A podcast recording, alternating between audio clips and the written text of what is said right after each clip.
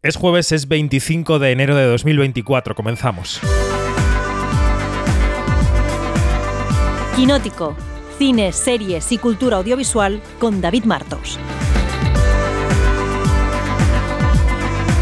Quinótico.es En Quinótico estamos siguiendo al detalle la carrera hacia los Oscar. El pasado martes seguimos en directo y vía streaming la lectura de las nominaciones. Y hoy vamos a charlar con un nominado y con una nominada que ya son ganadores por el laberinto del fauno. Ganaron en 2007, hace ya 17 años. Montse Ribé y David Martí regresan a la ceremonia y antes de ir a Los Ángeles van a pasar por Quinótico para hablar de esa candidatura al mejor maquillaje y peluquería. Pero nosotros antes tenemos que hablar de Barbie, de esa polvareda que ha levantado la ausencia de Greta Gerwig en dirección y de Margot Robbie en la terna de mejor actriz. ¿Puede esto impulsar algún premio para la película? Quizá guion, quizá mejor película. Estamos irremediablemente eh, destinados a una victoria de Oppenheimer. ¿Puede dar la sorpresa al señor Scorsese? Todo esto y la quiniela de los premios feroz porque son mañana. Soy David Martos y esto es Quinótico. Y en quinótico.es, primera con K y segunda con C, puedes leer, por ejemplo, nuestras primeras apuestas finales para los feroz que hemos publicado en la portada de hoy. Puedes ver entrevistas, reportajes, otros podcasts. Quinótico, primera con K y segunda con C. Ahí tenemos una newsletter diaria que enviamos a las 9 de la mañana. Eh, a las 9 no, a las 8 ¿Cómo puedo equivocarme con la hora a la que madrugo? Pues sí, madrugo mucho para que esté a las 8, madruga todo el equipo, porque está María Juárez en la portada y porque están los redactores pendientes de escribir los temas. A las 8, quinótico.es barra newsletter, te puedes apuntar gratis para recibirla. Y si crees que lo que hacemos merece la pena, si crees que los anunciantes y los suscriptores tienen que seguir sosteniendo un periodismo audiovisual como el que hace Quinótico, puedes ser uno de ellos. Puedes ser anunciante o puedes ser suscriptor o suscriptora. Entra en quinótico.es barra suscripción y ahí te enteras de todo lo que tenemos para ofrecerte. Hoy tenemos un observatorio con invitados y cargado de polémicas, así que dentro sintonía. Quinótico, Observatorio en Bremen.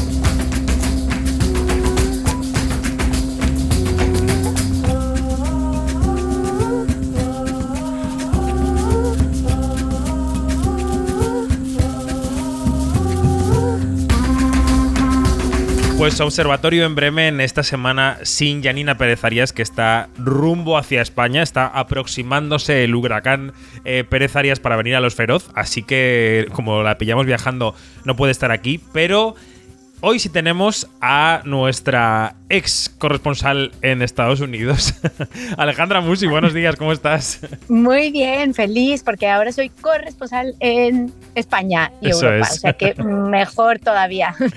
Bien, bien, bien. ¿Cómo estás? ¿Cómo va todo? ¿Cómo ha arrancado el año? Decías eh, antes fuera de micrófono que estás con mucha tarea, ¿no? Encima. Mucho, mucho, mucho. Tenemos mucho cine que se va acumulando, ¿no? Que estamos todos allí como con la lengua de fuera, como principios de año.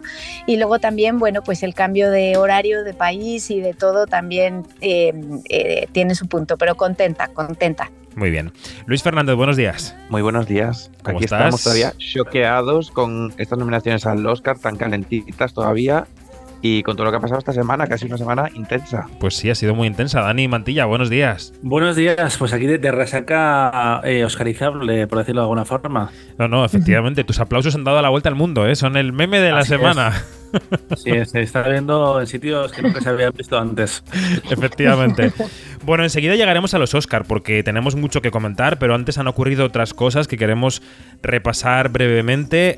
Em, por ejemplo, de las últimas horas tenemos nominaciones a los César. Dani, eh, ¿qué ha pasado con la batalla Anatomía de una caída a fuego lento? Pues no hay, no una batalla, hay una masacre un, una, un, se ha escogido un bando por parte de la Academia Francesa porque han salido las candidaturas y Triet tiene 11 candidaturas y la película que la, derrotó, en el proceso de selección para los Oscar tiene solo tres que aparece en los premios técnicos y claramente la Academia ha dicho eh, de una forma u otra que no quiere eh, tener nada que ver con esto que ha pasado en los últimos meses en Francia. Mm, las más nominadas han sido El Reino Animal, que es una película que se vio en Cannes y que estuvo también en Sitges con 12 candidaturas, y Anatomía de una caída con 11.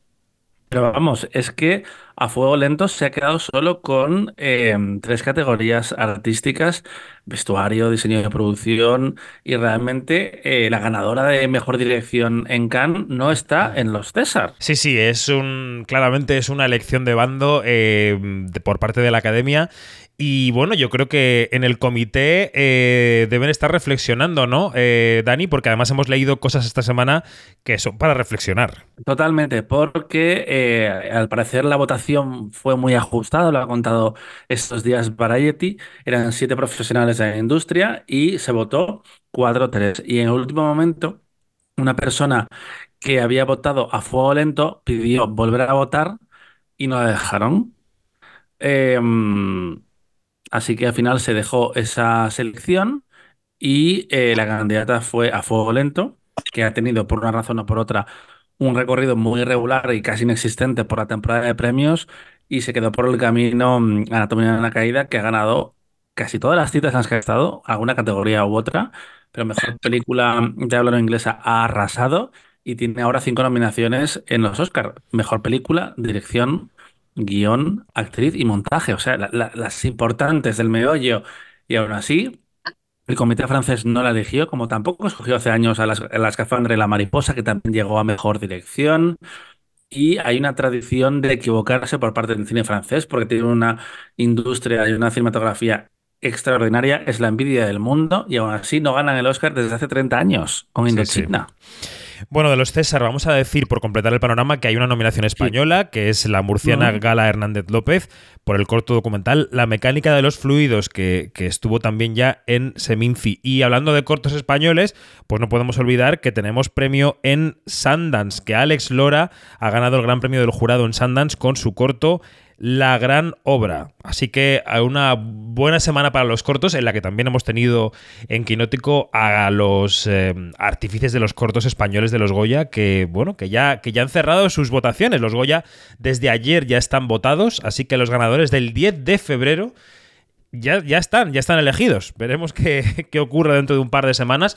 Pero es verdad que los Goya lo hacen con mucho tiempo, así que veremos cuáles son cuáles son sus votos. Em, Además, está bien sean independientes y que los ganadores de los Feroz no vayan a influir, ni de los Forqué. Bueno, los Forqué sí, porque ya han sucedido, pero está bien que cada mm, premio y su cuerpo de votantes sea independiente y pense por sí mismo. Veremos al final los esa es tu opinión, son diferentes Mantilla, Esa es tu opinión. Mi opinión es que me gusta que se, sobre, que se superponga las galas para que todo el mundo esté expuesto a cosas que no son su propio universo. Es decir, para yo no digo que los feroz tengan que influir en los Goya, pero quizá algún premio de los feroz hace a alguien plantearse, uy, ¿por qué no voto en esta categoría a esto que no había pensado? Yo creo que está, bien. las, nominaciones, sí, sí, está bien, está bien.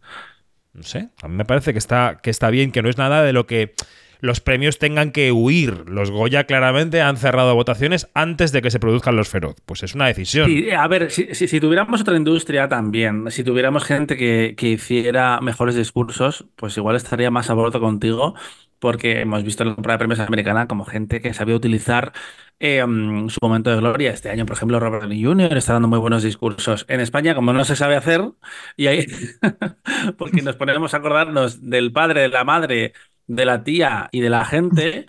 Eh, y aún así dura cuatro minutos y hay poca chicha, pero yo creo que esto viene de nuestra falta de una tradición que nos enseña a hablar como si se hace en Estados Unidos, pero esto se lo sabe mucho mejor Alejandra. Eh, en fin. Con ella iba ahora, porque eh, Alejandra, ¿tú crees que en España damos peores discursos que hay en Estados Unidos? Pues a mí me parecen entrañables que quieren que os diga.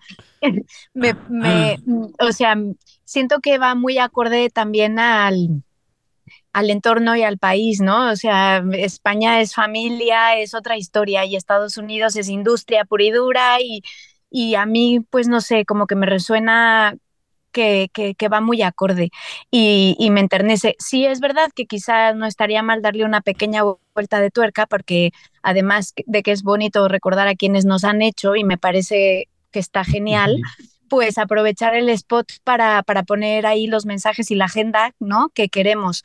Pero, pero creo que no hay un punto medio. Quizá ahí estaría mm. la virtud, ¿no? Que en Estados Unidos se pasan porque todo el tiempo sientes que está todo muy pensado y planeado para poner ese discurso Y, aquí quizá hace falta aprovechar ese spot como también para meter un poco más de, agenda.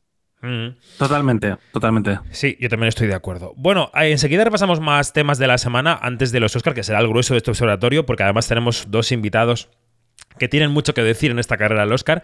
Pero antes, eh, Luis, ¿cómo está la taquilla? ¿Cuál es el estado de la taquilla del último fin de semana? ¿Qué nos puedes contar?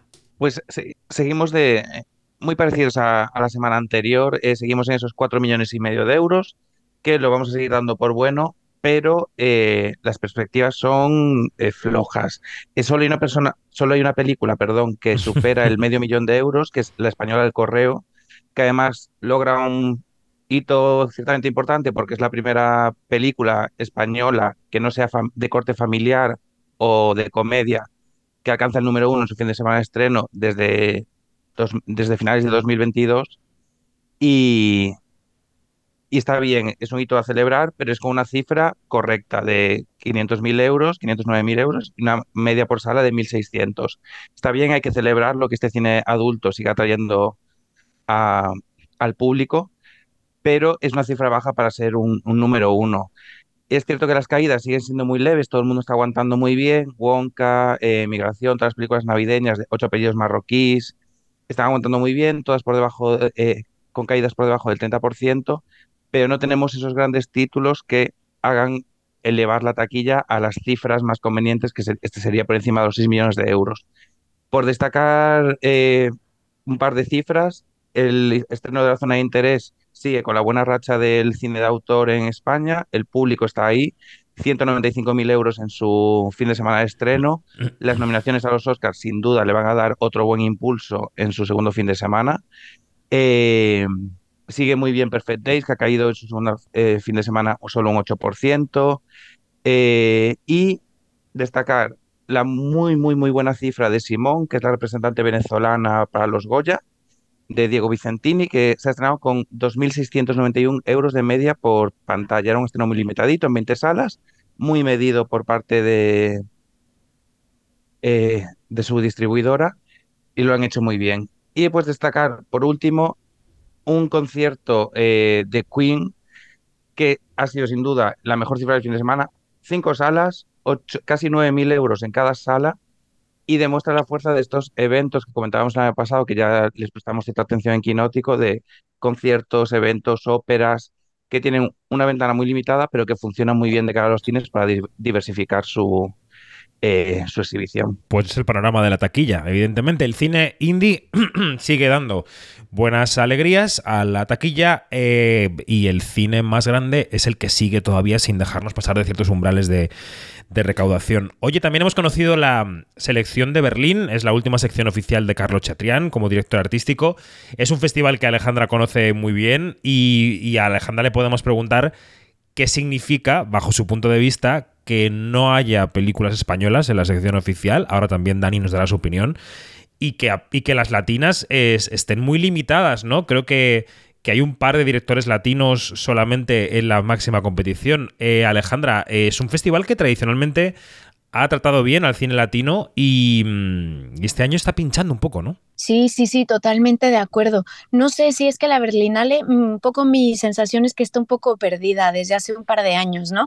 Ha estado dando muchos cambios de timón eh, y no está encontrando su hueco. Siento que Venecia se ha empoderado mucho y ha sabido encontrar un hueco muy importante mm, que era el de las plataformas, ¿no? Que al CAN rechazarlas, Venecia se supo beneficiar de ello y ha crecido muchísimo y ha vuelto a recuperar como ese antiguo halo de, de grandísimo festival que tenía y que había ido perdiendo también por otros factores y que, y que Berlín está un poco en ese momento, ¿no? De no encontrarse y en ese hueco que ya casi no le dejan Cannes ni Venecia, es mi sensación.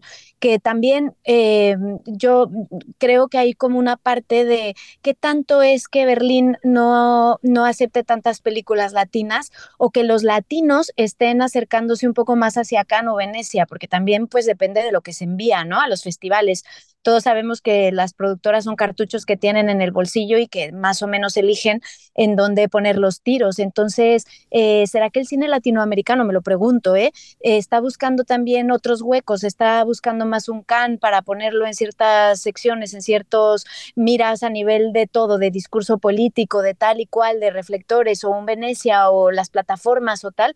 O que la nueva, el nuevo timón de Berlín está un poco despistado y, en ese nuevo perfil, pues los latinos se han quedado al margen. No lo sé, creo que lo vamos a ir descubriendo. Yo creo que también estamos a la espera de que desembarque la nueva directora Tricia Tattel, que desembarcará el año que viene que este año estará un poco observando cómo es la última edición de Chatriani de Risenbeck. Lo que sí está claro, Dani, es que lo que nos están demostrando las nominaciones a los Oscars es que los que pintan son Cannes y Venecia fundamentalmente, ¿no? A Berlín le cuesta mucho encontrar su hueco en los Oscars, incluso en la categoría de película internacional.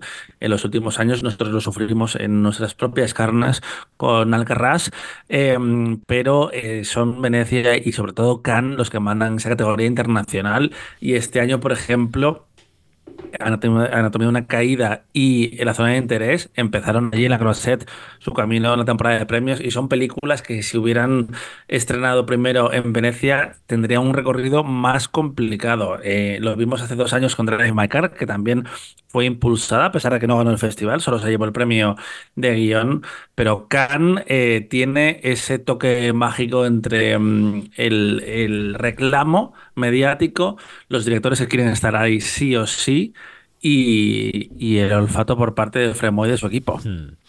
Pues vamos a hablar ya de. Insisto, que, que Can. Y, Dani, no hay que te calle. Todos los años. Sí, sí, sí, sí, sí, no, no, muy rápido, muy rápido. No, pero que Can al final parece un poco que hace sus selecciones por defecto. Y por lo menos Berlín, aunque escoja entre lo que le ofrecen o lo que no puede ir a Can y demás, eh, te sorprende un poco más en las elecciones. Y este año está Ruiz Palacios, está Jon Sansu, está Mati Diop, que ganó el Gran Premio de Jurado en Cannes con Atlantic, Asaya, Dumont. O sea, hay, hay nombres eh, pero no son los pesos pesados que van a Cannes. Pues venga, quiero que hablemos de los Oscar. Quiero que empecemos a hablar de los Oscar porque nos pilla el tiempo. Eh, las nominaciones eh, las retransmitimos el martes en Quinótico, las podéis ver en nuestra web, las podéis escuchar en quinótico.es, podéis ver nuestro vídeo. Vamos a ver qué es lo que queda después de que se haya sentado el polvo de la explosión de las nominaciones y básicamente lo principal que queda es Barbie.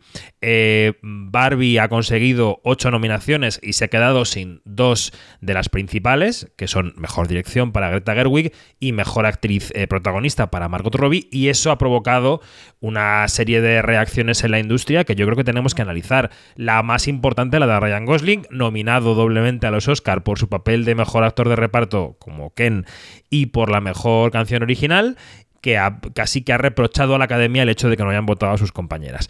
Eh, eh, venga, Dani, va, ahora sí, sobre los Oscar. ¿Qué significa, ¿Qué significa que Barbie esté en el punto que está?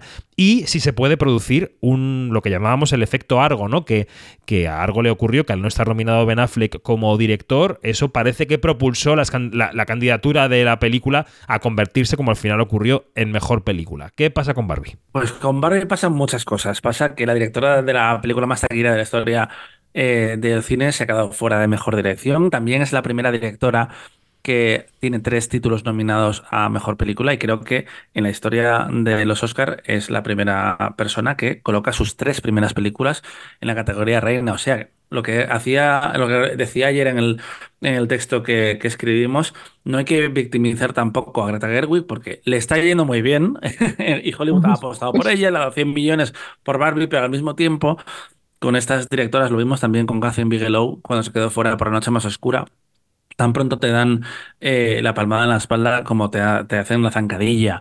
Eh, es difícil, es una, era una categoría muy abierta y con, con dos eh, nombres internacionales muy potentes que en los últimos años han ganado peso en la academia, sobre todo en mejor dirección, pero es feo que, que una película que ha sido tan importante en la industria de Hollywood este año se quede fuera de mejor dirección. Al final hay que recordarlo porque esto se hacen lecturas superficiales a veces, eh, de mm, Barbie eh, está rechazada por la academia. No, la han rechazado los directores y en este caso los actores a Margot Robbie. Hay que recordar que esto se vota por gremios y em, es verdad que se ha, que se ha perdido alguna categoría en la que podía estar, como puede ser sonido, fotografía, pero es una película que ha gustado y que es respetada.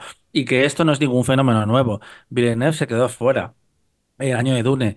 Eh, Nolan, precisamente, que es el favorito para ganar este año, con Origen se quedó fuera. Lurman, que no se entiende Moulin Rouge sin él, también se quedó fuera. Esto no es nuevo. Lo que pasa es que hay como una segunda lectura con el lugar de las mujeres en la industria y de Gerwig en particular, que es difícil no prestar atención a ello. Mm. Alejandra, ¿tú cómo ves el fenómeno Barbie en los Oscar? Pues mira, eh, oyendo a Dani, que me parece muy acertado, eh, voy a alborotar un poco el avispero, porque Venga. he tenido, he estado reflexionando un poco acerca de, del tema de qué complejidad hay en que tengamos 10 mejores películas, pero 5 nominaciones a dirección. Entonces, ya de entrada, siempre va a haber mucha polémica en el tema de por qué tal peli no ha quedado mejor director. ¿Me explico? Este año es verdad que el dedo, pues se risa, o sea, como dice Dani, se pone el dedo en la llaga y se risa más el rizo porque precisamente es Greta Gerwig, es mujer y entra como mucho tal. Pero, pero siento que mientras tengamos 10 películas, 10 nominaciones a director, pues las probabilidades de que haya pelis que nos enfade mucho, que no esté mejor dirección, va, va a ser enorme y va a seguir pasando, está desbalanceado. ¿Qué pasa también? Que es verdad, no siempre la mejor película tiene que ser el mejor director, ¿no? Porque hay, hay, hay, hay, hay, ciertas finezas que, que, pueden hacer que sí, que se decante más una cosa con la otra pero ya, ya partimos mal de base, me explico, o sea, ya la probabilidad del cabreo es muy grande desde, desde que estamos en la mitad de las posibilidades de las 10 películas que nos han gustado. En cuestión de Barbie, creo que ha sido tan, tan atropellada la, como el amor y el odio que despierta, que creo que ha sido muy desafortunado que precisamente en esa categoría no haya quedado Greta. O sea, a mí sí me hubiera gustado verla en mejor dirección. Podría haber perdonado no tener Barbie en mejor película, eh, pero, pero Greta en mejor dirección, creo que una directora que es capaz de generar la, la taquilla que generó, el fenómeno que generó, que los chicos fueran disfrazados, vestidos a las funciones, que se llenaran totalmente, que tuviéramos el Barbenheimer todo esto, pues sí tiene un cierto mérito, te guste o no la peli, me explico. Entonces, bueno, creo que, que sí ha sido un error y que, pero que siempre vamos a estar cabreados. O sea, lo vaticino. Los próximos años, mientras no haya 10 mejores direcciones y se amplíe un poco más la posibilidad, vamos a acabar cabreados siempre. Luis. Eh, pues no, no, tengo mucho más que aportar. Yo sigo un poquito en shock por las ausencias tanto de Greta como de Margot. Eh, no me, es que no se puede entender la película sin ellas dos. Yo hubiera entendido cualquier otra ausencia eh, Ryan Gosling, América Ferrera, el guion incluso, que puedo entender que haya gente que no le guste, pero creo que ellas dos son justo los dos elementos centrales de Barbie y que no se entiende celebrar la película sin celebrarlas a ellas. Para mí, yo, igual esto es un poco, un poco fuerte, pero para mí es un tono un poco eh, clasista, hay un tufillo un poco clasista de, es que has hecho una comedia has hecho una comedia pura, una comedia incluso con humor eh, físico, eh, te has atrevido más a triunfar, a hacer eh, la película más taquillera de la historia dirigida por una mujer. Ese es tu premio de consolación. Y creo que a Barbie, durante toda la temporada, se la ha mirado por encima del hombro. De tú eres un producto de segunda. Uno, por haber sido popular, y dos, por haber sido una comedia. Y además le sumamos que estás dirigido por una mujer. Entonces, te pedimos un, tip, un triple salto mortal, lo haces porque era muy difícil que esta película aterrizara porque eh, recordemos que es un proyecto que pasó por muchas manos hasta que eh, acabó en, en, las de Margot Robbie, que lo sacó adelante finalmente, eh, junto a Greta y, y, demás. Pero era un, un, proyecto muy complicado, que además tenía a dos corporaciones enormes detrás, que eran Warner y Mattel. Mm. Y a pesar de ello, la personalidad como directora de Greta Gerwig eh, brilla absolutamente a través de toda la película. Se ve a la directora. Ha hecho tres películas completamente diferentes, con temáticas parecidas, pero formalmente muy diferentes, que creo que es un gran mérito y que creo que es un demérito para la academia el que Greta no esté nominada en mejor dirección y que Margot no esté en mejor actriz. Esto ha pasado, pasará siempre. En, hay eh, una directora mujer nominada en mejor dirección y lo celebramos. Justin Triet merecidísimamente está nominada. Pero es que yo creo que, personalmente que Justin Triet, Greta Gerwig y Celine Song podrían estar perfectamente nominadas las tres este año en esa categoría y alguno de los otros nombres podría haberse salido y haber refrescado un poquito eh, una categoría que tiende a, si hay una mujer, no vamos a nominar a otra. pero ninguno de los tres habéis entrado a mi trapo, ¿eh? Ninguno de los tres me ha dicho si cree que esto puede impulsar sus opciones a mejor película. Ah, perdón, que no, ¿no? Eh, no, en película no. Creo que esto puede beneficiarle mucho mejor, eh, mejor guion, que eh, la categoría está mucho más abierta y mm, que ya, ya se queda a punto de ganar el año de Mujercitas y al final se lo dieron a Taika Waititi con Jojo Rabbit en mejor película no, porque efectivamente falta apoyo en alguna rama más, no es solo en, en mejor dirección y creo que Oppenheimer lo tiene hecho, pero mejor guion sí que es otra cuestión. ¿Tú también ves que Oppenheimer tiene la carrera hecha, Luis, eh, de cara a los Oscar? Yo creo que depende un poco de hasta dónde se extienda el malestar, porque creo que el, malestar de estos eh, dos días ha superado a la comunidad cinéfila como tal, a la academia, tal, ha trascendido a una conversación más social. Hay, eh, ¿cómo se llama? Stephen King comentando en Twitter cómo es posible que no esté Greta Gerwig en esta categoría. Me refiero, ha trascendido más allá de, nuestro círculo de Twitter cinéfilo. Es algo que es una película que ha conectado tanto con, un, eh, con una parte de, la cinefilia, pero también de los espectadores más casuales, que estas ausencias hacen más daño. Si la conversación se mantiene, si Warner es un poco inteligente y aprovecha este malestar para relanzar una campaña centrándose en el mensaje principal de Barbie, que es el cuánto tenemos que hacer las mujeres para que se nos eh, valore lo suficiente, para que se nos premie, y cuánto tienen que hacer ellos para que se les valore de la misma forma, yo creo que podrían eh, lograrlo. Pero claro, aquí ahora eh, Warner tendría que hacer otra inversión de una campaña fuerte, pero yo no lo descartaría. ¿eh? Eh, antes de que entren los invitados y de que despidamos a Alejandra, que se tiene que marchar en apenas cinco minutos, Alejandra, las opciones españolas y, latinoamericanas, porque también está ahí la memoria infinita de Maite Alberdi. Tenemos dos para La Sociedad de la Nieve, eh, mejor película internacional y mejor maquillaje y peluquería, una para Robot Dreams de Pablo Berger y el documental con la memoria infinita. ¿Tú qué ves con estas opciones? ¿Crees que nos llevamos alguno de los cuatro? Ay, pues mira, yo si te soy sincera, creo que al que más le veo posibilidades es a Berger. Eh, y la memoria infinita, porque la Sociedad de la Nieve creo que tiene un año muy difícil y que las otras pelis han hecho una campaña brutal. Entonces me encantaría porque es, creo que es un peliculón y es una película que además me ha emocionado y, me encanta lo bien hecha que está y, creo que se lo merece, pero creo que no ha tenido la carrera, desafortunadamente, que han tenido otras películas en esa categoría. Entonces ahí lo veo difícil. Pero La Memoria Infinita, sin embargo, y Berger les veo posibilidades y me encantaría. Sería la verdad que, que, un premio muy bien ganado y muy, muy bien merecido. ¿Tú coincides? ah, sigue, sigue, Alejandra, perdona, no, no, dale, dale. No, y si me dejas apuntar algo más, nada más acerca de mejor película, eh, yo tampoco veo a Barbie, rápidamente lo digo, no creo para nada, porque creo que hay peliculones, además de temas muy fuertes, y, fíjate que yo me iría un poquito más con Oppenheimer, como, como dice Dani, porque además lo tiene todo a nivel eh, Estados Unidos, es una industria americana, le habla totalmente ¿no? a, ese, a ese público, pero no descartaría Killers of the, of, the Flower Moon, ¿eh? tampoco. Creo que podría ser una, una, una, muy buena película a premiar este año y que además me encantaría ver a Scorsese eh, subiendo por el Oscar. Eh, en esta ocasión. Dani, las opciones españolas antes de que entren los invitados. Está feo decir esto antes de que entren los invitados, pero eh, no, no veo muchas posibilidades en ninguna de las tres categorías. Básicamente porque no eres no compites solo, eh, tienes que enfrentarte a las carreras de cada año y la zona de interés tiene cinco nominaciones en Mejor Película Internacional. Es verdad que eh, le suelen gustar propuestas más emocionales, pero en los últimos 10 años em, se ha premiado pues, una película como Ida, por ejemplo, que siendo diferente a la zona de interés, sí puede tener esa, esa mirada más intelectual y más conceptual eh, que encaja con, con, estos dos perfiles.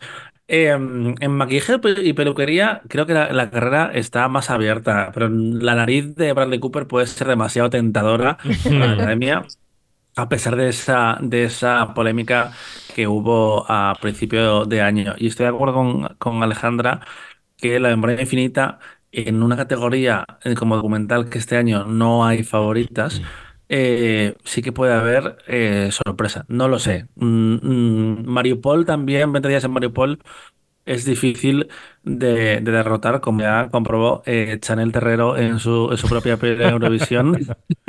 Ese factor emocional siempre juega a, a, su favor. Y animación, que no me quiero olvidar de Robot eh, la nominación es, es, un hallazgo y, y, es una hazaña, pero creo que es una batalla entre, entre Miyazaki y Spider-Man, que es un poco como el referente absoluto que hay ahora en la animación y el futuro que representa estas películas que ya se nota la, el legado que tienen, por ejemplo, con eh, Tortugas Ninja Caos Mutante, que se fuera de las nominaciones por Robot Dreams, pero tú ves eh, la influencia de animación de Spider-Man. Creo que ese es el duelo. Pero bueno, ojalá haya sorpresa y estas semanas hay espacio para que se haga campaña y para que las películas eh, se vean y hablen por sí mismas. Pues eh, despedimos ya a Alejandra Musi. Alejandra, un placer, querida. Hasta muy pronto. Igualmente, lo he disfrutado muchísimo, como siempre. Un besazo enorme. Adiós. Un beso, Alejandra. Chao. Pues se marcha Alejandra Musi porque, atención, recibimos a dos, iba a decir a dos nominados al Oscar, no, no, a dos ganadores del Oscar. Monse Ribé y David Martí, segunda nominación al Oscar, ganadores de uno ya por el laberinto del fauno. ¿Qué tal? ¿Cómo estáis? Buenos días, felicidades. Buenos días. Hola, ¿qué tal? La verdad es que ahora que lo, que lo has dicho tú, eh, ha sonado como muy fuerte, porque nadie lo había puesto así hasta ahora. Es decir, dos nominaciones, un Oscar ya, es como, madre mía, ahora, ahora, ahora tengo miedo. Hay que ordenar la información. Sois ganadores del Oscar y binominados al Oscar, que eso es maravilloso, ¿eh? Qué bueno, sí, suena muy fuerte, muy fuerte. Aún no lo hemos asimilado. Enseguida voy a abrir la mesa para que mis compañeros, Dani Mantilla, Luis Fernández, os pregunten lo que quieran, pero quiero arrancar yo diciendo. Eh, una carrera como la vuestra, que vamos a decir que está a la mitad porque os queda muchísimo por hacer, eh, ¿habíais soñado alguna vez con ser dobles nominados al Oscar y ganadores de un Oscar? Esto cuando se... Mm, cuando pasa por la cabeza y llega al cuerpo, se somatiza, ¿cómo sentís? ¿Cómo lo digerís? Claro, eh, por ejemplo, el primer, eh, en el laberinto del fauno, la verdad es que ni lo soñábamos porque es como un premio técnico y no, no, puedes soñar igual con un Goya, con, pero Estás en España. Un Oscar, claro, estás en España. No, ah, y, aparte que nosotros somos mitómanos de todo esto y tal, y es como, es, es impensable, ¿no? Claro, lo ves como una cosa que, no, que realmente no te puede pasar y, tienen además como que juntarse muchos factores, ¿no? Porque a veces puede haber un buen maquillaje, pero si la película no es buena, tampoco hace mucho caso. Entonces, bueno, mm, eh, eh, claro, ahí nos sorprendimos mucho y fue alucinante. Entonces, eh, yo creo que ya nos quedamos pensando que pasa una segunda vez. Es muy, muy difícil, pero claro, ya se ha abierto una puerta, es decir, se me ha pasado una vez, podría ser que pasara otra, pero la verdad es como que es algo, hace 17 años de eso, y es algo que dices, mm, yo creo que que pase otra vez no va a ser posible. En realidad estuvimos, eh, eh, todo esto de los Oscars, con el funcionamiento que tienen ellos con la academia y en, y en el tema de maquillaje, efectos visuales o sonido, ¿no? Que se hace el bake-off, que es esta cosa de que el short list, las 10 películas van allí, se presentan eh, en 5 o 7 minutos de película y tú sales ahí a la, a la, a la palestra y te, y te hacen preguntas y tal. Con todo esto, nosotros en el 2010 fuimos con una película francesa que hicimos que se llama Gainsbourg. Y esa película tenía todo lo que había que tener para ser nominada. Fantasía, envejecimientos, caracterización de personaje en un personaje famoso, tal. Em, esa película no la había visto nadie absolutamente y no pasó de ahí. Es decir, no, no, no llegó a nominarse porque nadie conocía la película. Entonces, que la película se vea y sea conocida es un factor muy importante. Claro. Bueno, vamos a decir antes de dar paso a Dani que eh, sois eh, los representantes de la empresa DDT SFX, que es con la que trabajáis, con la que hacéis las películas, porque hay que acreditar las cosas como son, que no lo había dicho en la presentación. Dani Mantilla, adelante. Eh, chicos, yo quería preguntaros por no cómo lo vivisteis vosotros, que por supuesto me importa, pero sino cómo reaccionáis a cómo lo vive la gente. Porque mm, a pesar de que la conversación sobre el cine cambia mucho en los últimos años, porque como mucha más competencia, estímulos y demás, pero el cine y los Oscars siguen importando y la gente sabe lo que es ganar un Oscar o estar nominado a un Oscar. Y cada vez que se muere alguien en Hollywood, Norman J. Winson, por ejemplo, esta semana, te dicen, el ganador del Oscar honorífico, Norman J. Winson. ¿Cómo habéis vivido todo lo que ha pasado a vuestro alrededor? Eh, las reacciones de la gente, de vuestra familia, de los amigos. Yo, yo creo que eso es lo mejor. Sí, eso mejor parte. definitivamente es lo mejor porque les ves, les ves tan felices, o sea, es como, aparte que le- les ves que se alegran por ti, eh, sinceramente, ¿no? Y, además es como una cadena, porque yo o sea, mis padres están eh, flipando, por ejemplo, pero claro, es que es mis padres, pero los amigos de mis padres que felicitan a mis padres, los amigos, entonces es como una, una cadena, aparte yo soy de, de Molins de Rey, ¿no? De un pueblo cerca de Barcelona.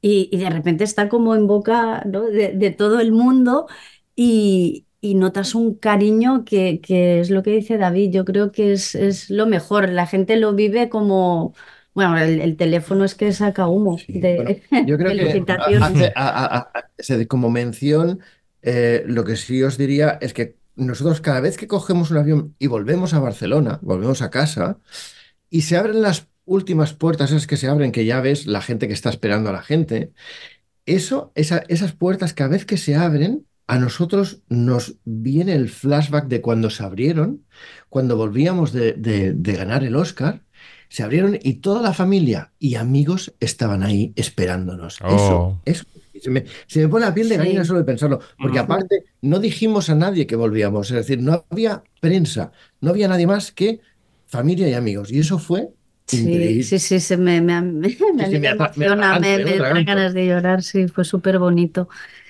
Mm. Vamos a recordar que la nominación de los Oscar, Dani, enseguida te dejo, es eh, tiene dos partes, la parte de maquillaje y la parte de peluquería.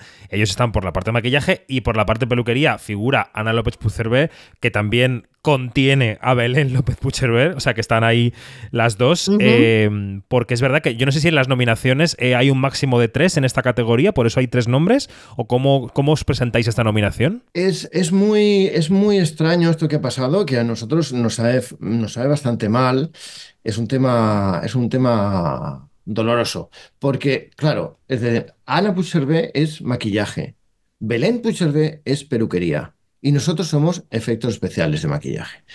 Entonces, eh, lo que pasa aquí es que el comité de la academia, que son tres gobiernos, tres personas que eligen los nombres, te hacen un test, ¿no? Es decir, te envían las preguntas, tú las contestas, después vas al bake-off. No, perdona, no vas al bake-off. Es decir, después del, del test de las preguntas y demás, ellos eligen a los posibles nombres que van a elegir. Ajá. Es decir, y en este caso, lo muy extraño es que se dejaron a Belén. Y nosotros, solo saber los nombres, porque la academia te envía un email diciendo eh, estos son los nombres escogidos y tal, nosotros a los cinco minutos tenían un mail de vuelta diciendo, perdona, creemos que os habéis equivocado. Falta Belén Pucherbe, que es peluquería. Claro. Y la academia, muy, muy académicamente, nunca mejor dicho, eh, dijo que los gobernors no se equivocaban y que habían elegido los nombres que creían que estaban dentro de la nominación. Qué curioso esto, yo creo que eso no se había contado, ¿no? Esto es muy, muy curioso. No, no, es que aparte Esto es- hay hay un es que decir que con todos mis respetos a, lo- a los Goya o a los BAFTA, es decir, eh, los premios ah, eh, británicos o los de aquí, eh, parece un poco, con, con respeto, ¿eh? pero un poco tómbola, porque a Ya. nosotros nadie nos dice nada, nadie nos pregunta nada y este año tienes películas eh, muy dispares en la sección de maquillaje que dices, "Mm, ¿esto realmente está bien? Yo creo que no, pero ¿quién pregunta algo sobre lo que se hace en cada película? Nadie. Mm. Entonces, esta, esta, es, lo que hace la Academia de Hollywood es tan bestia porque estás meses antes haciendo escrutinio de todas las películas del año en Zooms donde hay 200 y 300 personas, académicos, hablando. Oye, ¿has visto esta película? No, habría que tener en cuenta esta, tal cual. Se van haciendo listados de 180, 90, 30, 25 y después 10 películas. Mm. Eso en diferentes Zooms. ¿Sabes? Quiero decir que el escrutinio es bestia. La manera de elegir las cosas se lo miran, pero con lupa. Y de repente salió esto. Ya. Dani, adelante.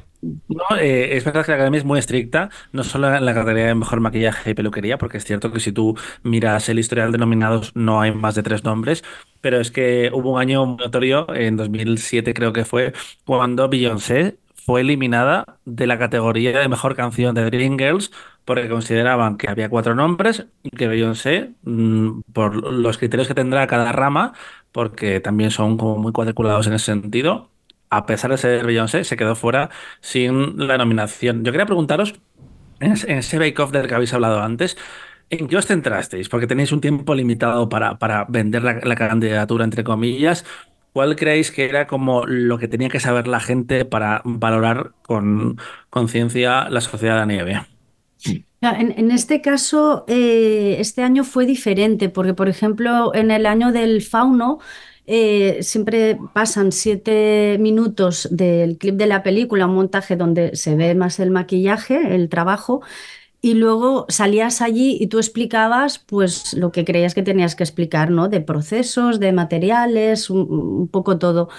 Em, y en este, este año ha sido diferente, la verdad que mejor, mm, porque se pasa el clip, pero luego tú sales, ¿no? Que subimos a Ana Puigcervé, eh, David y yo, y ya había unas preguntas por parte del comité preparadas. Entonces ellos... Te esperan ellos ahí con una silla. Sí, es diferente de subir allí solo. Exacto, ellos ya están como en el escenario y te hacen eh, unas preguntas y tú las contestas y ya está. Entonces, en, en este caso es mejor porque ya no tienes que pensar qué es mejor decir, ¿no? O mejor explicar porque ellos ya te preguntan lo que quieren preguntar. Es una oposición casi. Eh, digo que, es casi una oposición. Tienes que ir a defender la candidatura. bueno, los nervios que pasas, madre mía. Pues yo la primera vez pensé, a mí me da igual que me nominen el Oscar, yo no quiero pasar por esto. Madre mía.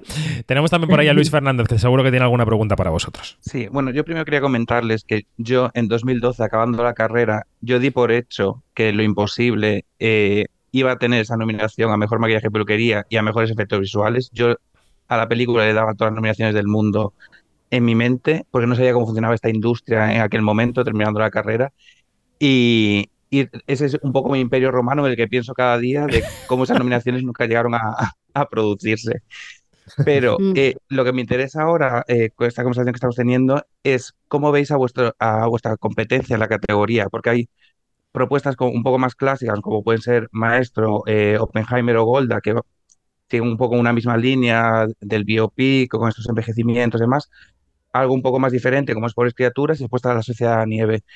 ¿Cómo veis la categoría? ¿Qué es lo que, lo que creéis que puede llevar a los votantes de los Oscar a que se posicionen con vosotros? Uf, es decir, la verdad es que buena pregunta. ¿eh? eh la verdad es que la oposición, digámoslo así, que, que, para nosotros todos son amigos, em, es muy fuerte, pero que muy fuerte. Aparte, tengamos en cuenta que eh, para los, para, por lo menos para la, la, gente de maquillaje, maestro es realmente una obra maestra del maquillaje. Es decir, es una, no es solo un envejecimiento, es una caracterización de personaje que conlleva muchas cosas y que está durante toda la película delante de cámara. Entonces, eso para nosotros es muy difícil. Kazu, eh, Kazuhiro, el japonés que ha hecho esto, es un dios para todos. Mm. Un dios de la perfección. Es decir, a veces incluso demasiado perfecto. Eh, y yo creo, yo, mira, si, si yo ahora no estoy, es decir, sin estar nominado, yo las nominaciones las vería así. Maestro, primera opción. Uh, Poor Things como segunda. La Sociedad de la Nieve, tercera. Es decir, para, para, para, para lo que yo veo, ¿eh? Pero ahora, predecir lo que todos los votantes van a, van a decir, eso es, es impredecible, porque nosotros, por ejemplo, eh, cuando, mira, cuando estábamos con, con, eh, con el fauno, también estaba Casu con una película que se llama Click, una película bastante desastrosa eh, de Adam Sandler. Y, y, claro, estaba ahí Casu, estaban los de Apocalipto. En ese año, en 2007, eran tres, tres películas nominadas. Eh, y, después estábamos nosotros. Y, bueno, la gente se decantó, yo creo, por la, por la originalidad, más que por la cantidad de maquillaje que tenía Apocalipto o por la calidad de los envejecimientos y, tal que tenía Click, ¿no? Entonces ganó. Pero es que yo siempre me pongo en, el, en, la, en, en, mente de, por ejemplo, cuando a nosotros nos dicen mejor edición de sonido. Claro. Digo, no tengo ni la más mínima idea. Todo me parece genial. Entonces, como que tienes que votar un poco a dedillo. Entonces, me imagino, yo qué sé, a, a Bradley Cooper afeitándose en casa y, y, y su pareja diciéndole, oye, ¿qué votamos de tal? Y pues, pues no sé, pues aquello, no, tal. Como, como mucho más casual de lo que, de lo que debería ser, en este caso de, de- de premios de este tipo, ¿no? Eso, no sé, no, la verdad es que la predicción es difícil en este caso. Em, J. Bayona se ha pasado toda esta campaña intensísima de premios hablando de vuestra profesionalidad, de vuestra minuciosidad, ¿no? Yo os quería preguntar qué fue lo que os pidió él cuando se, cuando se embarcó en este proyecto específico y cuál ha sido el mayor reto de la Sociedad de la Nieve, porque hemos hablado aquí, por ejemplo, de cómo, eh, claro, las pieles tenían que ir cambiando casi día a día en esa montaña. ¿Cuál, cuál, cuál era el reto profesional más grande en, este, en esta película y qué fue lo que os pidió J? Claro, aquí tendríamos que diferenciar el, el- o sea, es un trabajo de equipo, pero diferenciar el trabajo de Ana, Claro, ¿no? Que, claro. que- que es eh, maquillaje, eh, por decirlo así, estético, y el nuestro que es maquillaje eh, protésico, ¿no? Y ficticios y tal. Entonces, eh, para contestar a, a lo de las texturas de piel y, y todos estos cambios, ¿no? Que se les veía como más fríos, más morenos, más demacrados, tal, realmente debería eh, contestar eh, eh, eh, Ana, ¿no? Porque es como más eh, su trabajo. Pero, es un trabajo eh, conjunto también, ¿no? Eh, Monse, en el sentido sí, de que, sí, sí, o sea, es, es- de que es vais a la par todo el tiempo. Sí, ah, eh, sobre todo al principio, ¿no? O sea, Cuando llegamos ahí el 2 de Mm. enero del 22, Sí. lo que empezamos haciendo fue eh, todo lo que eran las heridas, porque nosotros Claro. empezamos cronológicamente desde el, que haya el accidente y entonces todos salen con ojos hinchados, cosas rotas, cortes, tal. Mm. Todo eso es más nuestro trabajo. Mm. Después, durante el- la velocidad de crucero, pues llamar de alguna manera, de que la película va ya más despacio, ya no hay tanta, tanta cosa bestia, es Ana, ¿no? Y nosotros en pequeñas cosas, ¿no? Eh, incluso el personaje de Gustavo, ¿no? Eh, Gustavo Cetrino, eh, de, Cervino. de- Cervino, que, que es Thomas Wolf, eh, llevaba orejas toda la película, toda la película. Entonces, nosotros poníamos las orejas, le dábamos color, lo pasábamos a Ana. Entonces, todo ese proceso hasta llegar hacia el final, donde ya pasan más hambre y entonces entramos nosotros otra vez, eh, es más, más bien el equipo de Ana y de sus, yo no sé si éramos 40 eh, personas maquillando ahí, pero ya era una, una cuestión más de, de- de color y texturas de Ana, ¿no? Es como que nosotros entramos en el principio mucho, en medio poco y al final mucho. Mm. Sí, la, cosa, por ejemplo, lo que decías así como más de retos o lo más difícil, por ejemplo, en la última fase donde ellos están muy delgados, el- aquí lo difícil era adivinar, pues nosotros teníamos los moldes de los actores, ¿no? Para eh, ayudar a adelgazarlos con prótesis, pero claro, nosotros no sabíamos cómo iban a quedar después de hacer la dieta. No sabíamos si estarían muy delgados, si necesitarían prótesis o no. Entonces se hicieron unas pruebas al principio, pero luego nos tuvimos que esperar y reaccionar en el último momento, ¿no? Y decidir qué tipo de prótesis poníamos para, para llegar a tiempo. Entonces al final algunos llevaban unos pómulos para, para eh, aumentar esa delgadez y dientes, prótesis de dientes que es algo que estudiamos, ¿no? Y en las fotos de los supervivientes reales y vimos que eh, a veces parecía como que los dientes, como si sobresalieran más, ¿no? Como que hacía más así esqueleto. Entonces eh, llevaban también algunos dientes. Y luego hay, por ejemplo, em, una cosa que nos hemos dado cuenta que ha impactado mucho a la gente, que es eh, el personaje de Coche. Al final, cuando están en el hospital, hay un momento que retiran las sábanas No, le cortan los pantalones. le cortan los pantalones, exacto, y le bajan, eh, le, le quitan los pantalones y se ven unas piernas muy delgadas. Sí. Y eso es una prótesis, o sea, es un ficticio de piernas. Ostras. No es que el actor las tuviera así. Aparte de todos los dummies ¿no? que hicimos hiperrealistas, Sí, eso- de todos los muertos, que eso fue eh, ahí en la nieve congelándose. y todo. Que a J, a J- no le gusta que digamos estas cosas, pero claro, se, hicieron muchísimas cosas que en realidad no veis. Claro. Yo la primera vez que, que- que vi la película me quedé en shock porque me pareció que había visto un pase de diapositivas donde me habían quitado medio carrete. Eh, sí, porque veía las cosas, ahora es cuando, ah, no, ahora es cuando, ah, no, y era, y, y claro, yo me quedé muy frío en la primera visión de la película porque eh, no era lo que esperaba. Y Bayona me llamó al día siguiente y dice, David, no me has dicho nada de la película. Digo, lo primero que te voy a decir es que no es la película que esperaba ver. Mm. ¿Sabes? Como, claro, porque nosotros rodamos muchísimo, muchísimo más que lo que sale en la película. Y claro, eh, Bayona le pasó un poco como lo imposible. Dice, mm, hicimos montajes donde había más cosas y la gente no podía con ello. Claro. No podía Era ello. demasiado, era demasiado fuerte. Lo que pasa que luego, claro, eso pasa un poco la primera vez que ves una película donde has trabajado, que estás pendiente de tus cosas, ¿no? Claro, lo que falta, tal.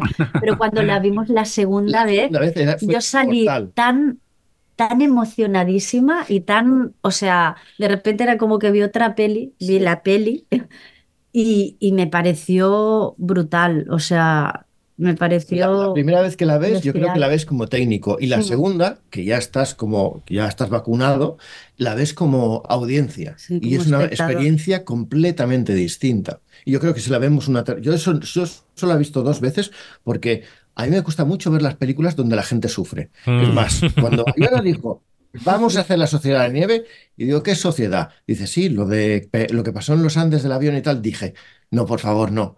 No, por favor, no. Digo, más drama, no, por favor. Y ahí estamos. Nos pasamos un año haciendo drama. Bueno, creo que os tenemos que despedir ya porque tenéis inmediatamente otra entrevista, pero voy a colar una última pregunta muy breve que es la siguiente. Ahora viene otra fase de la campaña que es la última. Brevemente, o, bueno, con lo que queráis explayaros, porque yo la hago breve, pero hacéis lo que queráis. Eh, ¿Cuál es el trabajo ahora para intentar ganar un Oscar? Una vez que ya estáis nominados, ¿cuál es el trabajo de campaña para vosotros para intentar llevaros la estatuilla? Yo la, la verdad creo que es que a- ahora ya el trabajo que teníamos que hacer eh, era, lo hicimos antes, ¿no? El previo con las, eh, eh, las preguntas que te envía la academia, lo del Bake Off que fuimos a Los El Ángeles, postear fotos. el, el- sí, po- postear fotos, todo eso. Ahora, eh, aparte de las entrevistas y todo, ¿no? Lo que los medios pueden, eh, pues, eh, Nosotros- hacer, nosotros- ruido, ¿no? Como una cosa, dice. nosotros no tenemos ni idea de marketing, es decir, no tenemos, vamos, la más mise- es decir, somos unos, somos unos penosos en, en ese sentido. No, nosotros lo que, mira, cuando nos nominaron, hubo dos horas aquí de guau, de tal, sacamos el champán, todo tal, pero a, la- a las dos horas estamos trabajando otra vez, porque es lo que tenemos que hacer, es Claro. trabajar para, subsistir. Entonces, yo creo que la, la- ahora también nosotros estamos esperando un poco que nos diga Jota y, y Sandra y Belén, de, de las productoras, eh, ¿qué, qué vamos a hacer ahora? Porque realmente Mm. nosotros somos, eh, en este caso, no, no tenemos ni idea. Sí, sí que es verdad que ahora con todas las redes sociales, ¿no? Contra más cosas posteas Claro. y más eh, eh, te haces ver, ¿no? Pues la gente que puede votar, si alguien no ha visto la peli, eso ayuda a que vean la peli, ¿no? Y, y puedan a lo mejor cambiar de opinión. Entonces yo creo que es más, se trata un poco de esto. de que la gente vea la película, porque lo que sí es cierto es cuando estuvimos en el Bake Off y pasaron los siete minutos, las, y eso que la sociedad era por su título, eh, con, empezado en ese, la última película que estábamos viendo de las Ujú. 10, que la gente ya estaba hasta los mismísimos, la gente cuando se acabó la película se oyó el, el soplido de wow, es decir, de Mm. que, que acabamos de ver. Y mucha gente de ahí, cuando salimos y después hay un picoteo y tal, dijeron, nos quedan dos días para las votaciones y no había visto la película, pero viendo este clip la voy a ver hoy, esta noche mismo, Qué guay. porque es brutal. Mm. Entonces, guay. claro, esa, esa respuesta, y yo creo que, eh, vamos, si nos llega a hacer el Bake Off, nosotros no salimos nominados. Si no, si no llega a ver el escrutinio este, no salimos nominados. Mm, Sí, hay que que la gente la, la vea. Eso es lo más, lo mejor que le puede pasar. Pues desde aquí no hemos animado más, la verdad, estamos siempre detrás de la película. Así que Monse Ribe y David Martí, ganadores del Oscar y futuros ganadores de otro Oscar. Mm, Puede ser en un mes Bueno. o puede ser dentro de cinco años. Gracias por estar en Quinótico y un abrazo muy fuerte. Muchas gracias. Muchísimas Y gracias. suerte, suerte. Gracias. Hasta luego. Hasta luego. Oye, pues qué majos, ¿eh? David y Monse, la verdad, ojalá tengan mucha suerte, porque Total. es una carrera súper complicada y llegar hasta aquí ya es muy difícil. En fin, em, bueno, eh, otro año más Netflix en esta carrera de la película internacional y Netflix eh, que ha publicado cifras del último trimestre del año 23. Son la única plataforma de las grandes que, que tiene beneficios. Han sobrepasado ese escollo que se autoimpusieron de dejar de permitir que se compartieran contraseñas. Eh, Dani, han subido suscriptores, han subido sus ganancias. Eh, Netflix está eh, en, un buen momento, a pesar de que, bueno, pues que Scott Stuber, el presidente de la división de cine, ha dicho que se va.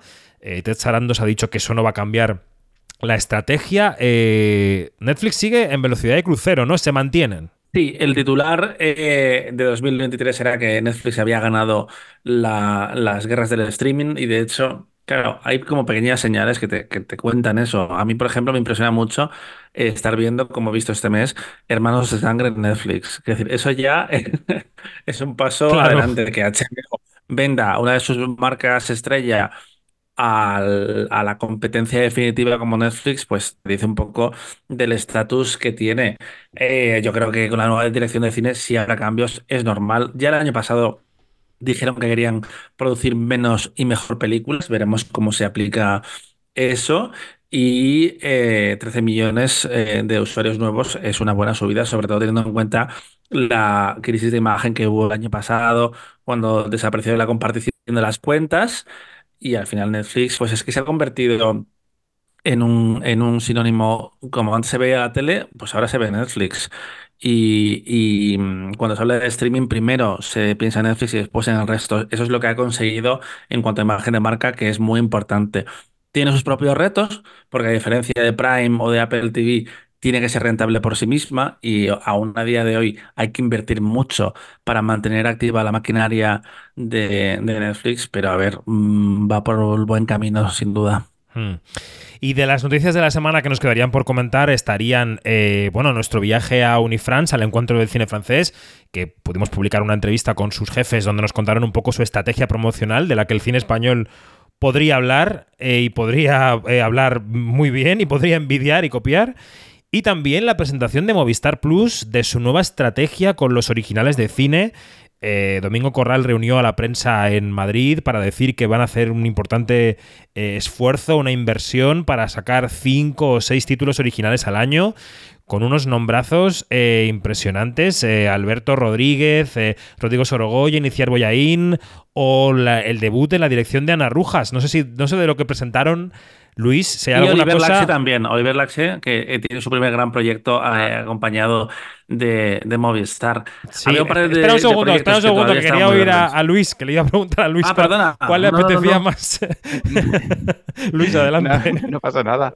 Eh, hombre, yo siempre tiro mucho por, por, mi tierra, ya lo sabéis, entonces Oliver Lasse eh, a tope con él, me apetece mucho, pero tengo mucha curiosidad por lo que puede hacer Ana Rujas. La hemos visto crecer muchísimo como artista en los últimos años y creo que puede ser muy interesante lo que, eh, lo que saque adelante. Además, ella comentó que estaba todavía eh, en el inicio del proyecto, todavía investigando, todavía en los primeros pasos, pero yo creo que hay que estar muy pendiente de ella, pues una creadora súper interesante y, y creo que es probablemente de lo que más ganas tenga por ver estos nuevos talentos, estos nuevos perfiles y obviamente de Oliver Lasse por ser de, mi tierra, pero realmente es impresionante la cartera de, directores, el no sé, un poco eh, el escaparate el poderío, público el talón. De, poderío que hizo Movistar el, otro día eh, con semejante cartel de, directores. Me pareció realmente apabullante, me pareció súper interesante y creo que son, cosas que crean industria, son cosas que necesitamos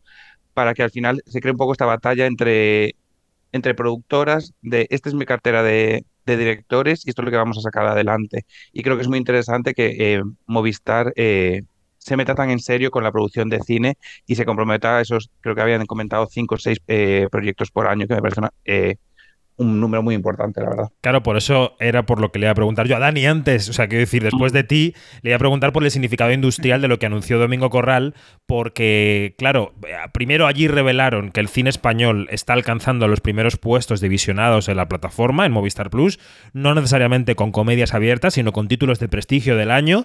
Y aparte, claro, es que esto supone no solo que les funciona, o sea, que la inversión de dinero da dinero, sino también es un compromiso que puede mover otros engranajes en la industria, ¿no, Dani? Sí, por supuesto. De hecho, eh, bajaron, no, dieron cifras, pero sí eh, contaron que Modelo 77 había sido la película más vista en Movistar, en el año pasado, por encima de películas más comerciales, entre comillas, lo que se supone, o las que mejores funcionaron en, salas en España, o de las adquisiciones internacionales. Y eso es muy importante. Las veces también dijeron que había estado, eh, creo que en el, en el podio, así que es importante que se apueste por el cine de calidad y para un público no más adulto, pero sí que se olvide un poco de los más pequeños, que eso ya lo tenemos cubierto y que se está haciendo un gran trabajo de la industria Hemos sido críticos, yo el primero, eh, al final de año, cuando se veían los rankings y se veían cuáles eran las películas eh, más taquilleras del año, pero es que ese sector está haciendo su trabajo.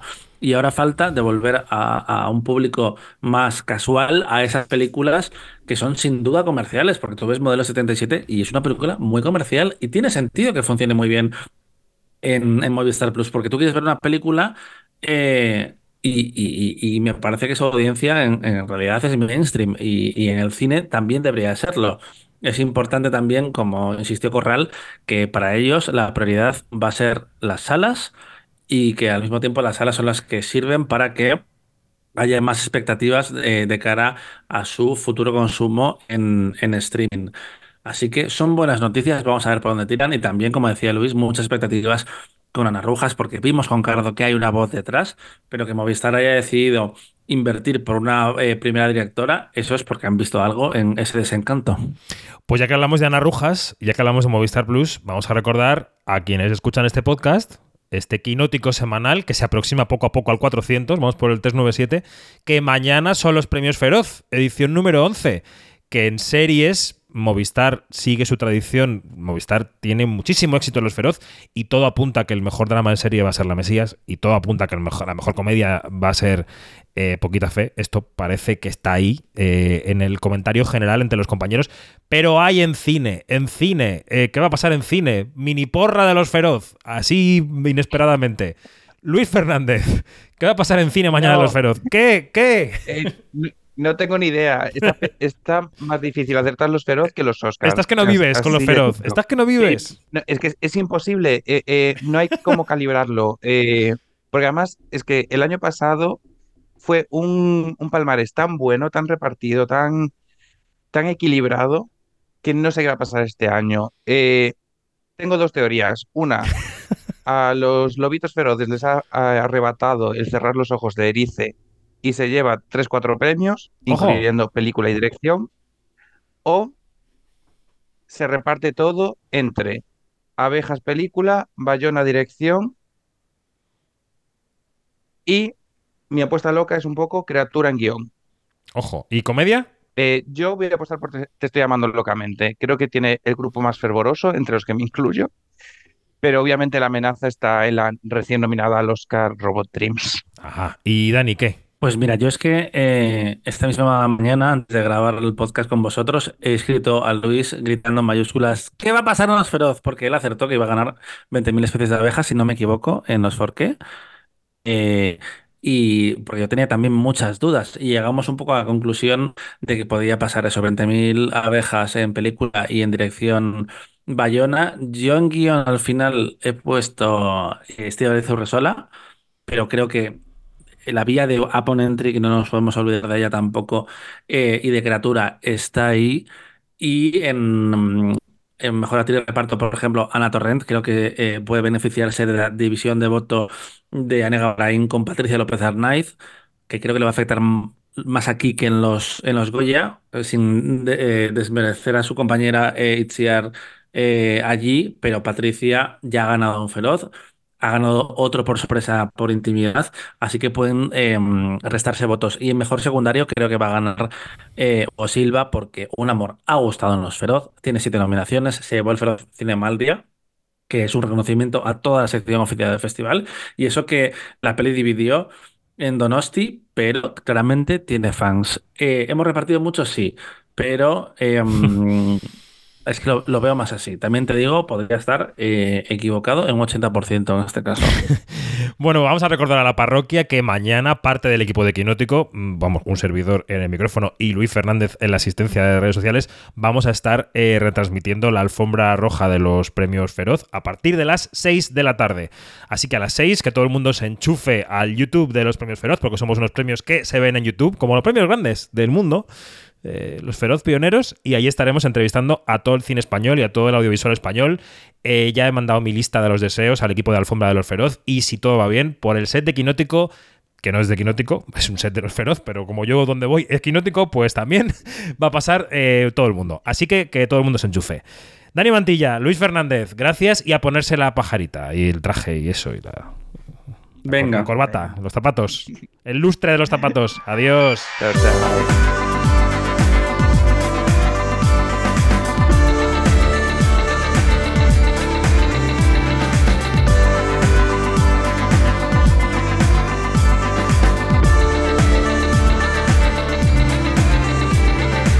Es todo, más información en quinótico.es, primera con K y segunda con C, y en nuestras redes sociales donde somos Quinótico. Hasta la próxima.